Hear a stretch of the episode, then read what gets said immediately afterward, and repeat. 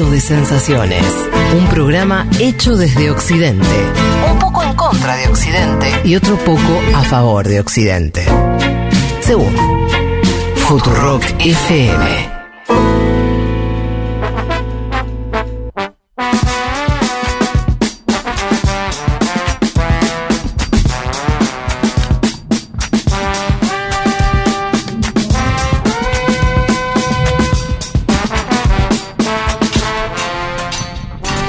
Aquí estamos en el camión de transmisión del Festival Imparable. Estamos eh, ya dos horitas de programa. Juanma, vamos a hablar de la crisis política que está ocurriendo en Uruguay. Eh, escándalo, dijimos la palabra esta que no nos gusta, pero a veces en algunos temas le cuadra, ¿no? En este me parece que sí. Y yo le estoy a arrancar con esto, porque mi memoria dice que no es el primer escándalo de este tipo que tiene el gobierno de la calle Pou. Ya vino otra, con una cuestión turbia ligada a la otorgación de pasaportes y demás. ¿Por qué le pasa esto a Uruguay? Aquel fue el caso Astesiano, el que vos eh, mencionás, y ahora estamos hablando del caso Sebastián Marcet, que, a diferencia del caso Astesiano, concluye con no concluye. Esto está pasando, la crisis está en curso, pero ya tiene cuatro bajas de primer nivel en el gobierno de Luis Lacalle Pou.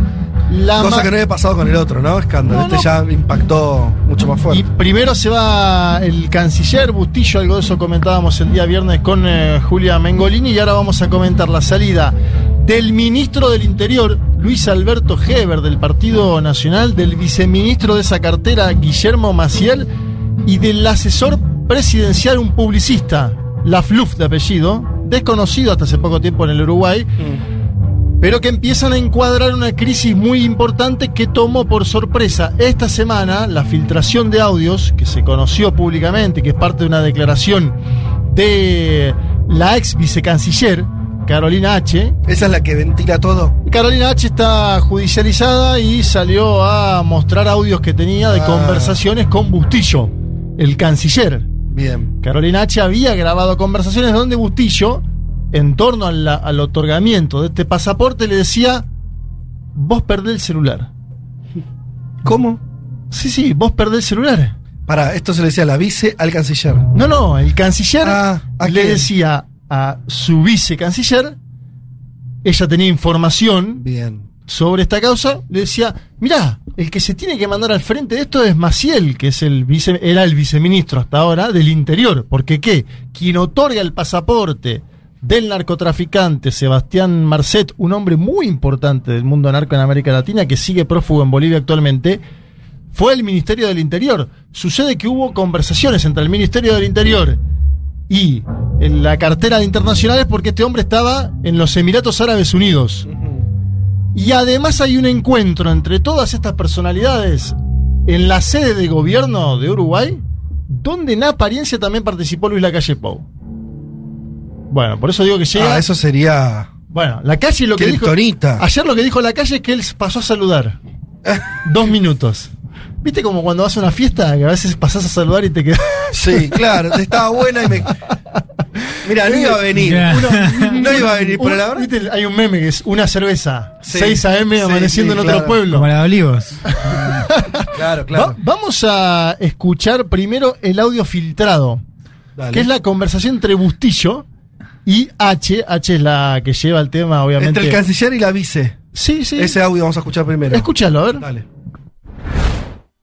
que se mande al frente Maciel. Vos perdés el celular. Estoy imaginando, viste, escenarios que la verdad que no conozco, honestamente no conozco, pero este, yo qué sé, en diciembre, enero pues, se te perdió el celular. Pero ahora vamos sorteando, hay que ir sorteando, viste, todo paso a paso. Maciel tiene los mismos WhatsApp que yo. Eh, ¿Quién mata? No, Maciel, Ah. Tiene los mismos WhatsApp, sí, claro. claro. Pero bueno. Pero, ta- y- pero yo no creo que Maciel sea tan tarado de, de blanquearlos. Yo no puedo creer. Sería, sería un, se pegaría un tiro en el pie. Sí, claro, pero a mí, eh, cuando se sepa la investigación. Maciel no, no, Maciel no zafa, mandándote al a vos, no zafa. No, pero el Porque tema la que. responsabilidad primaria, de, el- los únicos que podían detener la emisión del pasaporte o no, es el Ministerio del Interior. Bueno, ahí, estaba Bustillo hablando con H diciéndole. El audio es lapidario. Vos boludo, perdés el celular. Viste que hay audios que son como más. Decís, che, esto por ahí está medio editado. Por ahí-. Melconiano. O, o- o medio así, como rare- raro. Acá, además, son dos figuras públicas. Sí. no, no. Porque eso también le da un carácter como inapelable, ¿no? La- Conocer las voces. Ella igual bastante cuidada, porque era además quien estaba, Ella estaba gra- grabando. la conversación. Claro, ella. el otro entró como un show. Bustillo decía, en diciembre o enero se te perdió el celular, ahora vamos sorteando, dice, ahora vamos sorteando paso a paso. Y nombran a otro ministro. Nombran a Maciel, que era el viceministro del Interior, que obviamente es el que está más pegado en términos de el otorgamiento. O sea, pasaporte. a ver si entiendo la trama más política o micropolítica. Dale. Estos dos que escuchamos son de Cancillería. Sí, señor. Pero el, pero el, el pedido, o sea, el- la gestión ¿Quién del pasaporte, pasaporte? es Ministerio Interior. Sí. Esto la están ligando por comerse los mensajes, por, por ser el, el brazo ejecutivo. Pero que ellos tuvieron una el conversación. vínculo con el narcotraficante. A, a H le preguntaron si lo conocía o no al narcotraficante, si tenían información. Desde el Ministerio del Interior preguntaron Sí. a la Cancillería si tenían información o no. Y el gran tema es este, ¿no? Que, que no había gran información. Cuando ya era de público conocimiento el caso Marcet, involucrado además en el asesinato de un fiscal colombiano. ¿Quién es Marcet? Vos dijiste es alguien muy importante en el narcotráfico de la región. Sí, un narcotraficante que estuvo preso en Emiratos Árabes Unidos con un pasaporte paraguayo Ajá. y que en ese momento No es paraguayo el hombre. es uruguayo. Ah, Marcet es uruguayo. Tenía un pasaporte paraguayo falso. ¿Sí? Sí. Y no pudo salir de Emiratos Árabes Unidos y estuvo detenido en Emiratos Árabes Unidos. En ese momento él empieza un pedido hacia Uruguay para que le den un Ah. pasaporte. Que Y es ese- como darle un salvoconducto y para poder salir de ahí. Y ese pedido se transmita de forma express. En 48 horas aparece el pasaporte. Claro. Entonces, la duda Una decisión que hay política, en Uruguay, claro. si no hubo una decisión política de parte de altísimas esferas gubernamentales, tanto del Ministerio del Interior como de la Cancillería, incluido el presidente de la Nación. Yo me pregunto, porque la sociedad uruguaya es una sociedad que no está acostumbrada, o no lo estaba a este tipo de... Era medio... Ustedes se acuerdan, ¿no? Hace cuatro años, cinco años, los uruguayos nos miraban y decían, uh, oh, ustedes, ustedes la verdad que, eh, que picante, ¿no? Como es salado, Qué ustedes. ¿no? Que ustedes la verdad que el peronismo todo bien, pero ahora este cachivache, yo, de verdad, está, es muy ajeno a la historia reciente uruguaya de mayor prolijidad, partidos políticos que, que guardaban las formas, ¿no? Y además- Pocos escándalos de corrupción importantes. Y además porque la calle Pou decía que venía a transparentar la política uruguaya, hacerla más cristalina. Bueno, me Sí, parece que... Me gustó que se hablaba de una crisis institucional y el Frente Amplio dijo, no, No, claro, es de nosotros no. ustedes, es la derecha, no Está somos, bien no- eso. no somos todos. Sí, pero pará porque ahí me abrís una puerta interesante. A ver. Guido Manini, ¿se acuerdan ustedes de este hombre, el Sí. líder de Cabildo Abierto? El ultraderechito uruguayo, digamos. Claro, el- el- Aliado de la calle Pou. Exacto, aliado de la calle Pau, pero un hombre que viene mm, del ejército, ¿no? Sí. Para nombrarlo en términos concretos. Más, si querés, más parecido, ¿no? Al de decían el Bolsonaro uruguayo. Yo creo que tiene otras características peculiares, pero no importa. Guido Manini es un hombre que es de la coalición multicolor, es decir, que forma parte del gobierno, pero que salió a jugar en este tema. ¿Ah, sí? Te digo que salió a jugar, no sé si no más que el Frente Amplio, ¿eh? Guido Manini. Porque en el medio también hay. El año que viene habrá elecciones. Claro, ya están, se están yendo. No sé, porque también acá Manini lo que quiere es que es negociar mejores condiciones dentro de la coalición multicolor y que su lista vote mejor, ¿sí? Y vos decís, Juan, eh, que se están yendo porque el- los pronósticos es que le va a ir mal a la calle Pou en, en- en las próximas elecciones a priori. Es un gobierno que está mal, tío, mala imagen. Yo igual lo, lo que digo es que de pronto, eh, por lo pronto, mejor dicho, la calle Pou no puede elegir. Claro. Lo Igual puede. sería otro gobierno, digo, Está otro bien. presidente. Sí, Está pero bien. uno podría imaginar que la coalición multicolor, erosionando un poco las asperezas que tienen sus miembros, podría llegar a un nuevo mandato, o sea con Álvaro Delgado, quien sea, o al menos a disputarlo. Yo creo que hoy tiene Sí. más las de ganar si me decís el Frente Amplio. Si yo tuviera que apostar hoy, apostaría al Frente Amplio. Sobre todo hablando esto de las alternancias que mencionaba García Linera, te la tomo y te digo, Así que nadie la está rompiendo en, el en los gobiernos. y más cuando te estallan tantos escándalos seguidos. Acuérdense que yo les conté un caso de abuso sexual infantil ligado a una personalidad Sí, que hace era un nada, ex dos senador, semanas. Penadez también del Partido Nacional. Son todas bombas adentro del Partido Nacional. Le hubiera pasado esto al Frente Amplio, viste como en Argentina se dice, viste, Eh, le hubiera pasado el peronismo eh, lo que pasó, lo que le pasa a otras fuerzas políticas y, y queda destruido. Pero el Frente Amplio tuvo que entregar a un vicepresidente Sendic que había hecho unas compras corporativas, ¿vos te acordás? Una campera ese Bueno, por eso. Había, comp- No. había hecho compras corporativas con una tarjeta de, pres- de vicepresidencia Sí. y lo tuvo que sacar. Sí. Este caso es 10 veces más grave, me da Ah, la claro. sensación, ¿no? Digo, también para evaluar un poco Sí, sí. la coyuntura. Vamos a escuchar al señor Guido Manini, líder de Cabildo Abierto, porque él dice, ¿qué pasó? ¿Por qué se le dio un pasaporte a Marcet de forma tan expresa? A ver, escuchamos a Guido Manini. Lo central es por qué se le da a Marcet un pasaporte en forma tan rápida como no se, como no es común ver. ¿Por qué se pretende ocultar cierta información que hay que entregarle a la justicia? ¿Por qué se convoca a metros de la oficina del presidente una reunión y por qué participa en eso el, digamos el- el asesor en imagen y en publicidad del presidente a metros de la oficina del presidente? Yo creo que son todas preguntas que se hacen cualquier ciudadano hoy en el Uruguay que nosotros también nos hacemos. Yo esperé ayer alguna llamada del presidente para darme alguna explicación adicional a lo que estaba en la prensa.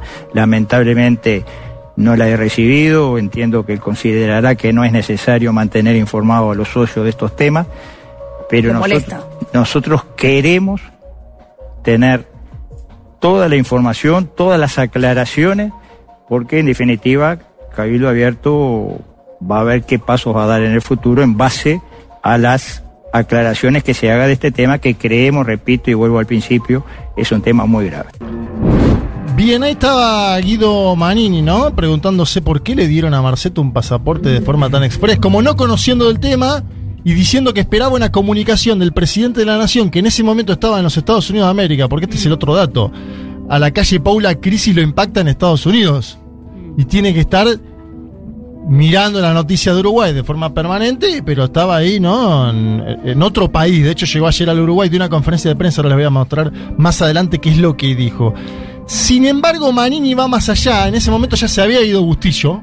Y Manini, miembro de la coalición multicolor, dice: Acá faltan varias cabezas más, muchachos, porque tenemos que dar una demostración de verdad de lo que sucedió. Vamos a escucharlo porque, en base a estos testimonios, y seguramente del Frente Amplio también, que tenemos el audio, se tomó la decisión de la calle Pau de cortar todas las cabezas. Ajá, claro. Que es fuerte, porque la calle Pau tiene un argumento medio extraño, que es, ellos no tienen nada que ver en lo legal, Sí. pero que se, que se quieren ir y bueno, se los voy a aceptar. Si, si no tienen nada que ver en lo legal, ¿por qué los sacas a todos? ¿No? Bueno, hay una evaluación política ahí de que el golpe es fuerte y le conviene en vez, en vez entregar- de sostener. Siempre, viste, lo- los presidentes tienen ese dilema, ¿no? ¿Sostengo o entrego? Pero tuvo que entregar a cuatro propios propios. Cuatro. ¿eh? Y propios propios. Es mucho. primera ¿Cuatro fila. ministros? No, ministro y viceministro. Ministro y vice, pero. O sea, son- descabezó interior y cancillería. Son de él, ¿eh? Son de él. Y ahora tuvo que dejar interinos que además algunos de ellos estuvieron incluso en este mismo encuentro que le decía, por lo cual también se producen eh, discusiones. Escuchamos el segundo audio de el ex jefe del ejército uruguayo Guido Manini. A ver. Hay distintas reparticiones involucradas, las responsabilidades son evidentes. Yo me eduqué en una institución donde el superior siempre es responsable por omisión o por acción, por no saber, es responsable igual. Hay distintos grados de responsabilidad, pero en este caso las responsabilidades son evidentes y no alcanza con la renuncia del canciller. Pero en responsabilidades está hablando, entiendo, del ministro Heber. A todo nivel, en el Ministerio ¿Y del Interior, el la cúpula, República? la- la cúpula, digamos, política, los responsables políticos del Ministerio del Interior son responsables y creo que tienen que asumir esa responsabilidad. La de Cancillería ya la, la han asumido y ahora entra un nuevo elemento que es Presidencia de la República, porque claramente el señor Laflu no, por lo menos claramente, eh, lo que uno tiene derecho a creer, el señor Laflu no actúa por cuenta propia cuando convoca a esa reunión y cuando pide que alguna documentación se adultere. Bien, se pidió que una documentación se adultere y denuncia H que además eh, se quebraron documentos de la Cancillería, ¿sí? Eh, esto me parece que de verdad, como decíamos antes, la institucionalidad uruguaya, etcétera, etcétera, tiene gravedad. Ahora bien, la calle Pou volvió a Uruguay, tuvo mucho trabajo en la jornada de ayer sábado, porque se juntó con los socios de la coalición multicolor que le dijeron todo esto que Guido Manini expresaba en público, le dijeron en privado, amigo, corta cabezas, Claro. porque Ajá. esto así no va. Y aparte yo creo que ellos creen, el Partido Colorado y Cabildo Abierto, que esto también erosiona la legitimidad del Partido Nacional. O sea, no es tonto Guido Manini. No, Dice, claro. esto le impacta al Partido Nacional de su conjunto, pierde credibilidad, por ahí me votan más a mí en las elecciones del año Claro. próximo, donde se eligen senadores y diputados también, acuérdense eso. Y porque, pa, decime Juan, pero no vos no ves un sucesor de la calle Pou en el Partido Nacional con la popularidad que tiene. Digo, hay No, figuras, pero ninguno parece, ¿no? El que apuntaba es Álvaro Delgado, pero Álvaro Delgado lo que se dice ahora en el Uruguay que ha desaparecido en esta crisis. Que no lo han mostrado. Claro, entonces, claro, si sos un rival interno, digo, es un contexto donde también podés levantar un poquito más la cabeza. Sí, levantarán el perfil, seguro. Si quieren, escuchamos al presidente del Frente Amplio, Fernando Pereira. Acuérdense ustedes que el Frente Amplio tiene dos candidatos para la elección del año próximo. Carolina Cose, la intendenta de Montevideo, tiene más de dos, pero los dos principales son Carolina Cose, intendenta de Montevideo, una ciudad la más importante del Uruguay, donde vive la Sí. mitad de la población, y Yamandú Orsi, el intendente de Canelones, con el apoyo de José Mujica. Yamandú Orsi, que ya empezó la campaña. Yo digo, atención a esa interna, porque de esa interna tranquilamente puede salir el pr- próximo presidente de Uruguay, sin descartar, obviamente, lo que vaya a suceder en el bloque de las derechas, pero que han tenido un golpe duro en estas semanas, varios golpes duros. Escuchamos a Fernando Pereira porque se juntó con eh, la calle Pou y decía lo siguiente. Porque no, no, no nos dijo las acciones que va a tomar, las va a comunicar a las veces. Pero usted esperaba una reunión con el presidente, una convocatoria de la oposición. ¿Está satisfecho cómo transcurrió y cómo transcurrió la reunión con el presidente de la República? La reunión fue correcta. Eh, hay puntos de vista que no compartimos, pero bueno, es la vida política es así y lo que tenemos que hacer ahora es analizarlo colectivamente. Entonces no tengo mucho más para agregar. Planteó sobre la mesa la- el mecanismo de censura que dijo el Frente Amplio si no se producía el relevo de Heber. No, no estuvo planteado, pero está claro que no solo el presidente, sino todo el país tiene claro que si Heber se mantiene en el cargo va a haber censura en el Parlamento. el presidente? Cuando nos animamos a decir que el jefe de seguridad del presidente Astesiano había procedido a hacer seguimientos y acá se puso en duda, hoy quedó demostrado que hubo seguimientos a senadores, seguimiento al presidente de la central sindical, seguimientos a estudiantes del Liceo 41. Y ahora hay una causa que está abierta en fiscalía. Una es que nadie se explica por qué en el Uruguay se le dio un pasaporte a un narcotraficante pesado y peligroso que vivía, que estaba preso en Dubái por entrar con un pasaporte paraguayo falso. Y hasta ahora nadie lo ha podido explicar con razonabilidad. Bien, tampoco lo pudo explicar la calle Pou, que hizo una declaración hacia la prensa. Fue muy a la noche, ayer. En, en- mirá, fue cuando se estaba jugando la, el alargue del partido Boca Fluminense. Imagínate, ¿no? Cuando toda América Latina y Uruguay también estaba en otra. Sí. La calle Pou tuvo que ir a poner la carita. Él dice nunca nos escondemos, tiene alguno de esos latiguillos, pero se lo veía, ¿no? Con una semblante. Pero imagínate, tuvo que entregar a cuatro propios.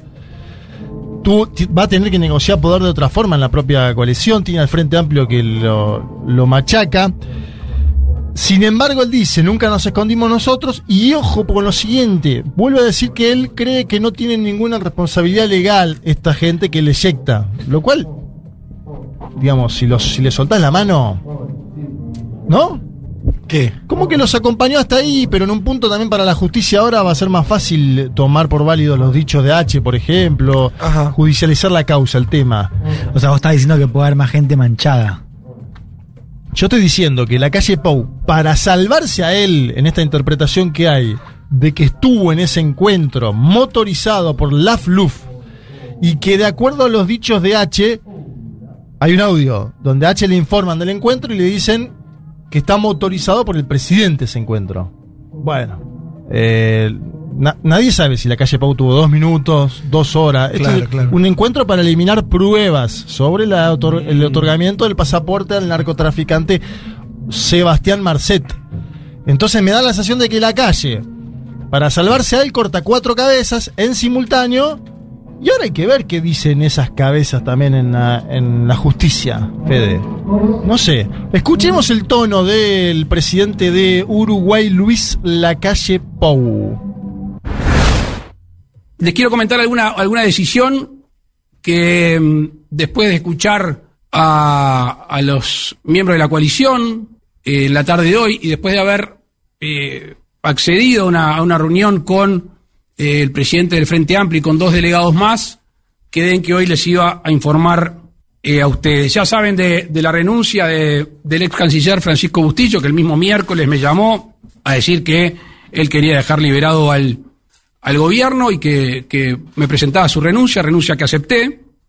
Y en estos días, hoy se terminaron de dar, el ministro Luis Alberto Heber, el subsecretario Guillermo Maciel y Roberto Lafluf, que abre un paréntesis, no tiene competencia ni facultades de gobierno, no puede ordenar, no puede decidir, simplemente me asesora a mí, cierro paréntesis, ¿qué quiero decir con esto? Que las responsabilidades políticas son del presidente de la República, de los ministros y de los subsecretarios. Las tres personas me han ofrecido su, su renuncia, acepté las tres Bueno, ahí estaba, ¿no? La Fluff es la mano derecha, un hombre mm, que no se lo ¿Sabes que me conocía. pasa con la Perdón. ¿Qué la te calle qué te pasa? Dale. ¿Sabes lo que es que me pasa hace mucho, lo quiero decir. A ver. Te da cheto. Tengo una radio, así que lo voy a decir. Dale. No, sí, pero me da como. ¿Viste esa gente que vos conoces en ámbitos. como de una liviandad, como alguien. Como alguien que no. eh, No le da. lo veo como dirigente político, lo veo como, como una. Como alguien del mundo de los negocios, pero tampoco un Macri, que viste es alguien de los negocios fuerte, un tipo hasta con sus corsas Es oscuras. un peso pesado, Macri, ¿no? O sea, este lo veo, pero eh, es de la lejanía, ¿eh? Su forma de hablar. Vos decís esa cosa cheta, pero no es solo eso, sino es como, como si no hubiera, como de una dimensión, po- poco espesor. Algo así me pasa, pero no sé si es así. No, no, que dicen que es una bestia. Ah, bueno, bueno, por eso. Que Sí, nada sí. que ver. No, no, es un no. killer. Hace poco estuve con un uruguayo que. Ya me, te- quiero hablar uruguayo, ¿viste? Como Sí, yo uruguayo tengo un amigo que- uruguayo. No, que. Juan Paluna se llama. eh, politólogo súper lúcido. Que me- eh, su, su tesis de maestría, doctorado, era con cuadros de la política y lo entrevistó cuando era muy pibe y me dijo, hace poco lo, lo vi en Chile, me dijo, ese tipo ya a los veintipico era una, se notaba una bestia. O sea, ¿No? él, él es de cuna política toda Sí, la sí, vida. claro, claro. Eh, Eso ya te da un plafón, me parece importante. Obviamente lo de la liviandad, qué sé yo, lo tienen otras cuestiones, parece que es un hombre que le gusta demasiado el, el ocio, si querés, ¿no? Que Ah, no, ¿sí? no es un Sergio Massa que está 24 por 7, vos Sí. lo ves. Un hombre que cuando puede ir a surfear va a surfear, que cuando puede ir a ver espectáculo va a ver espectáculo. Con esto no lo menosprecio ni nada, estoy marcando una característica Sí, personal del sí. hombre. ¿no? Bueno, es el presidente de. Uruguay también.